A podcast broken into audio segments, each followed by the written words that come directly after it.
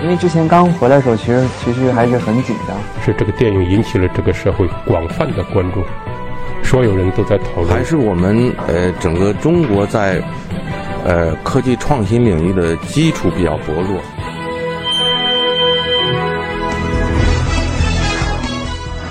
影响有影响力的人，中国新闻周刊。欢迎收听《中国新闻周刊》。本期我们要分享的文章：段奕宏清醒的自卑。直到近几年，演员段奕宏的名字才逐渐被大众熟知。这个看起来和喜闹的娱乐圈格格不入的男人，这个和微博热搜、绯闻八卦保持距离的男人，一直坚守着真正意义上演员的本分。文章主笔李航。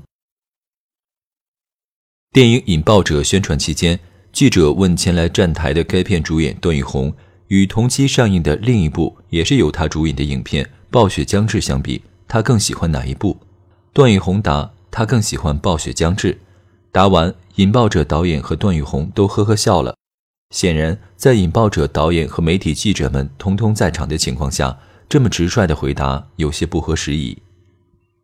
四十四岁的段奕宏，如今依然会在不拍戏的时候宅在家里做手抓饭、煲汤、看碟、琢磨表演。他不喜欢社交，不喜欢上真人秀节目，与微博热搜、娱乐焦点始终保持着距离。今年接连上映的《非凡任务》《记忆大师》《暴雪将至》《引爆者》，都是他在去年接拍的。现在看来成色还不错，但不间断的从角色里进进出出，也让他身心俱疲。他还是把这个工作看得太重了。现在他开始有意识地保护自己，放慢拍戏的节奏。自去年五月十七日拍完了《暴雪将至》后，到现在一直没有接戏，并不是拿来的本子都不能拍，而是害怕回到之前那种挣扎的、紧绷的、片刻不得喘息的状态中。这种状态从十八岁开始，连续两次报考中央戏剧学院而不得时，就一直伴随着他。他太清楚这种感觉了。一个新疆伊宁工薪家庭的孩子，一无所有，带着唯一的演员梦，独闯北京的故事，在旁人看起来励志到俗套，但在亲历者的记忆里，回想到的是新疆味儿的普通话，嘴唇厚、皮肤黑的外形，没钱拍个人写真的窘迫，如此种种，构成了他清醒的自卑。但刚刚过去的东京国际电影节，凭借《暴雪将至》获得评委们毫无争议的最佳男演员后。媒体关注的焦点不再是《士兵突击》中的元朗，《我的团长我的团》里的龙文章，《烈日灼心》里的伊谷春，甚至不是《暴雪将至》里的于国伟，而是不合时宜的演戏难搞的有股子倔强的段奕宏本人。《暴雪将至》杀青后，导演董越给段奕宏发去一条信息表示感谢，收到段奕宏回复的四个字“来日方长”，我并不确切知道他发这四个字是什么意思。但我感觉他一开始对这个片子好像不那么有信心。段奕宏从不否认与青年导演合作是种冒险，尤其是处女作。但正是这种冒险所带来的不安全感，让段奕宏着迷。成熟导演往往对演员有特定的表演要求，他不喜欢一成不变的表演方式，而与青年导演合作可以大大刺激他的创作欲。尽管创作欲会给他带来难搞的业内名声，正是因为段奕宏的难搞。我们才特别想跟他合作。制片人肖前操说：“暴雪将至讲述的是上世纪九十年代的一座阴郁小城发生了连环杀人案，一心想进入体制内保卫科干事于国伟渴望借此机会一展自己颇为得意的神探技能，并就此成为模范，成为警察的故事。剧本里原本有于国伟跟女主角的激情戏，但段奕宏认为不应该有这场戏。”他觉得这个角色要探索的是于国伟更加本质的精神世界。如果一个人把一个事情看得最重要，他一定是为之去放弃一些东西的。对于于国伟而言，荣誉、社会属性和身份的认同感，在他的身体里是最为重要的。为此，他完全可以控制有关男女情愫的东西。导演最终同意了他的想法，没有拍这场戏。段奕宏的坚持是正确的，这让那对男女的关系显得更加紧张。从而与故事整体颇为相称。《暴雪将至》的出品人曹保平此前在导演《烈日灼心》时就与段奕宏有过合作。他仍记得《烈日灼心》里有一场戏是伊谷春陪伴辛晓峰去取小金鱼，开车路上伊谷春与辛晓峰闲聊，提到了当年的水库灭门惨案，结果发现辛晓峰眼神闪烁，表现慌乱，进一步加深了他对辛晓峰的怀疑。接下来两人的对话看上去是漫不经心的交谈，实则是一场精彩的心理战，也承载了电影开片以来最大的信息量。如何将两人之间如猫鼠游戏一般的对话状态精准地呈现给观众，是导演曹保平以及两个角色的扮演者。邓超和段奕宏一直在思考的事，当时拍这场戏，段奕宏、邓超、曹保平一人一个想法，谁也不肯妥协，就各种可能的演绎一直讨论到凌晨三点。后来这段表演颇为经典，也让段奕宏等三位主演拿到了上海电影节最佳男演员奖。其实段奕宏的最佳男演员奖算是靠自己硬生生挣扎拿来的。按照导演曹保平后来的讲述。本来段奕宏饰演的警察伊谷春并不是一个重要的角色，只是罪犯辛晓峰的陪衬。段奕宏最开始看上的角色也是《烈日灼心》里的辛晓峰，但曹保平最后让他演了伊谷春，一个概念化的脸谱人物，如何演出质感，让观众记住这个人物形象？段奕宏先去厦门嘉联派出所体验了十五天的警察生活，连大年三十都在所里过，还跟警察们出警扫黄、抓赌、查车。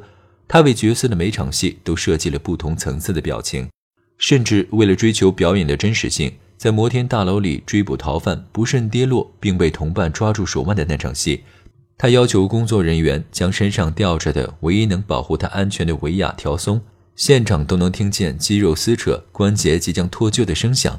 拍戏之余的吃饭和聊天休息，他依然保持片中角色的样子，一度被大家认为他本人也特别孤僻。好的警察是不会让人看出他在想什么的，不会喜形于色。甚至有一天，段奕宏晚上做梦都是和导演曹保平吵架，创作上压抑的东西在梦里反馈出来，吵得很厉害。我第二天在现场讲给导演听，他乐得不行，说我那么折磨你吗？我说你的折磨加上我的自我折磨，这就是我的特点。我每次因为交流上的这种直怼，心里都很难受，我觉得伤着别人了，也一直寻求一个沟通方式。但有些时候，这反而会造成时间上的消耗。本来两句话能说清楚，你绕了一圈，用十句话来说，也挺浪费时间的。对于难搞的名声，段奕宏当作是业内对他的褒奖。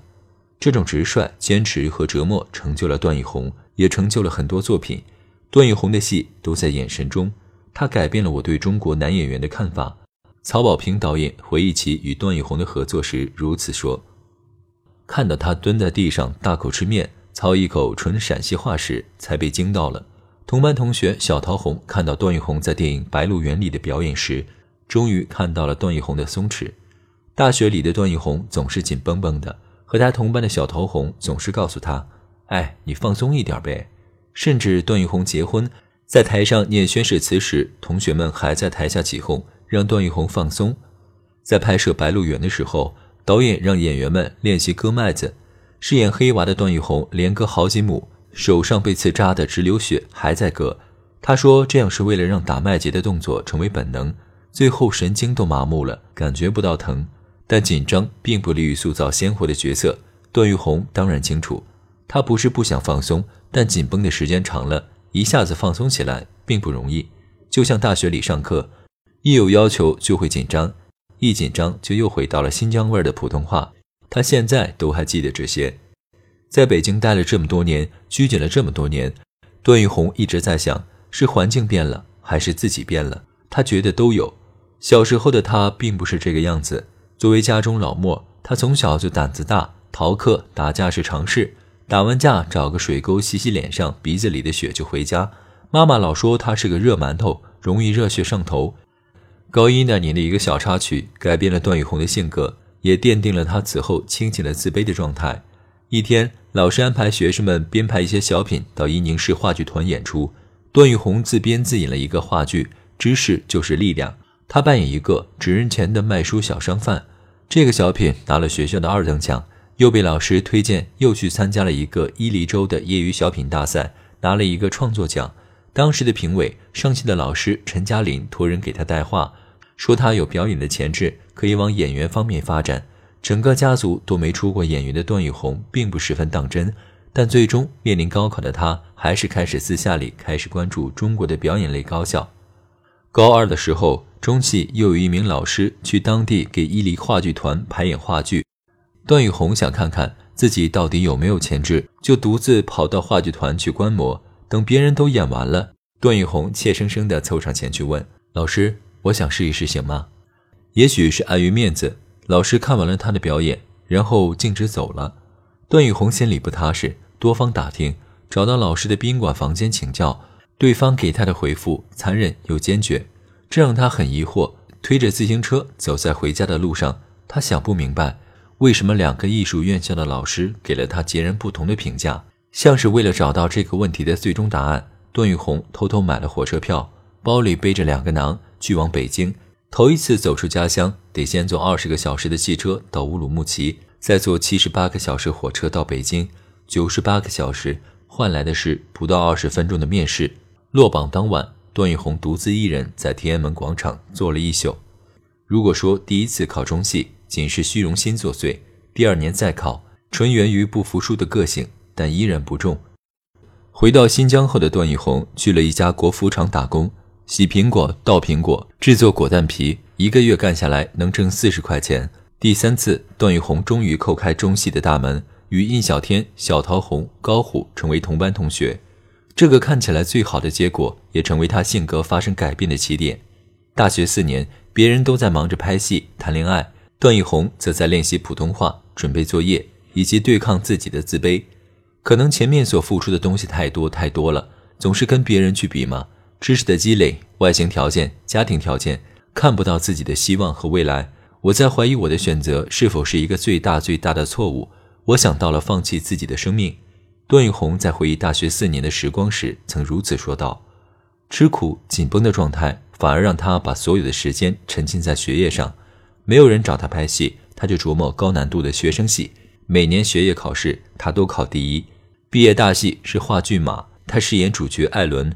故事讲的是一个十七岁的男孩艾伦，他戳瞎六匹马的眼睛后，被送进了精神病院。”心理医生迪萨特在分析治疗后，最终发现病因并治愈了艾伦。一段精神病人的内心戏打动了台下的老师。演出结束后，老师冲上舞台，指着段奕宏质问学校领导：“一个这么优秀的学生，学校为什么不能留下？”当时面临毕业的段奕宏正面临就业之忧，正是这样的训练，让段奕宏在以后的职业生涯中频频奉献了过硬的表演。尤其是很难拿捏准确的单人大段独白。出演第一部话剧《纪念碑》时，段奕宏已经被国家话剧院破格录取，并被文化部作为优秀人才特批留京户口。开场近十四分钟的独白让他倍感压力，但每每都能顺利完成。电视剧《士兵突击》和《我的团长我的团》里各有一场经典的长篇独白戏，一场是段奕宏饰演的元朗审问成才，一场是第十一集。龙文章就要被公审的时候，一连串的反诘与悲愤。那两段戏完成后，导演康洪雷在当晚请段奕宏吃饭敬酒祝贺。其实他也愿意听人批评，比如有人说他会下意识地把个人的真实习惯带到角色中，比如不经意的面部抽筋等等，他就会反省：表演让我在某一瞬间可以探索未知的自己。如果把演员个人的下意识的习惯带到所有戏里面。这是不成熟的表演，我还是需要进步的。所以表演不能只凭感觉，更需要理性，一定是经过判断和选择的结果。好的演员都很脆弱，因为需要完全的投入角色的情感世界；但成熟的演员都很理性，因为如何从角色中抽离出来，不让角色伤害生活中的自己，是门学问。每次拍戏结束，段奕宏都会尽快脱离于虚构的角色，从那种决绝的状态里抽身。买菜、跑步、陪陪家人，过正常人的生活，自然就抽离了。戒烟以后，除了偶尔喝点红酒，段奕宏身上还留有的新疆人的特点就是饮食习惯，他还是喜欢吃重口味的新疆大盘鸡、炖羊肉、烤肉。在北京这么多年，西部的粗犷已经脱落的差不多了，而对于北京的感觉倒是愈发复杂。当年拿着仅有的大学四年成绩单，独闯文化部。接待处一个大姐中午给他吃的馒头和鸡腿，让他念念不忘。二十五岁生日那天，对未来一脸茫然的他，却接到国家话剧院的录取通知书，那是时任院长赵友亮向文化部破格申请的流经名额。二零零一年入职国家话剧院第一部话剧《纪念碑》，一场演出费九十块钱。为了这部戏，他等了六个月，实在揭不开锅了，就去敲院长赵友亮的门。开门见山，院长问是不是没钱生活了，让财务先给他预支工资。段玉红说还能等，就是想问问什么时候见组。说好的两个月，最后等了七个月。人情中的冷，段玉红不怕，倒是不知道该如何处理这些人情之暖，只知道用好好演戏回报。纪念碑是一出一小时五十分钟的戏。两个演员几乎要各自说上五十五分钟的台词，难度可想而知。而且这两个角色又是如此复杂，演员不去撕裂自己，就无法体验角色。所以他们在创作上的艰辛可想而知。何况在舞台上，演员们要当着那么多双眼睛去撕裂自己、撕裂灵魂，去探究那些甚至是令人不耻、感到羞辱的情感。他们消耗着难以想象的心力与体力。二零零三年。国家话剧院与孟京辉合作话剧《恋爱的犀牛》，虽然段奕宏当年有机会主演自己的第二部电影《可可西里》，但在签合同前他放弃了。众所周知，《可可西里》最后获奖无数，但段奕宏也凭借《恋爱的犀牛》给观众留下了两版经典的文艺青年马路的角色。很难说这种选择是对是错。我当然知道那部电影对当年的我的重要性，但国家话剧院破格录用我。给我解决北京户口这种恩德，我说服不了自己，给院长开不了口。我不想干扰我的贵人。在此前接受鲁豫采访时，段奕宏如此说。接拍电影《爱有来生》时，有场戏是段奕宏面对将死的哥哥，需要跪在哥哥旁边酝酿情绪。扮演哥哥的演员是姚鲁。当时现场环境很嘈杂，可敏感如段奕宏，一边酝酿情感，一边又怕耽误大家的时间。结果导致自己始终无法专注。姚鲁伸出一只手拍了拍他的腿，特别有节奏地说：“放松。”只那两个字，他感念至今。事业顺了，陪家人的时间就少了，连父亲生病住院，家里人都瞒着他。后来，他把父母接到北京来住，并尽可能的陪伴。有次陪父母在小区散步，他独自上楼换衣服，下楼后父母却不见了。他一开始怕被人认出来。小声在小区里喊着“爸妈”，后来索性不顾一切的开始大喊。终于找到走错单元的父母时，他早就无法控制情绪。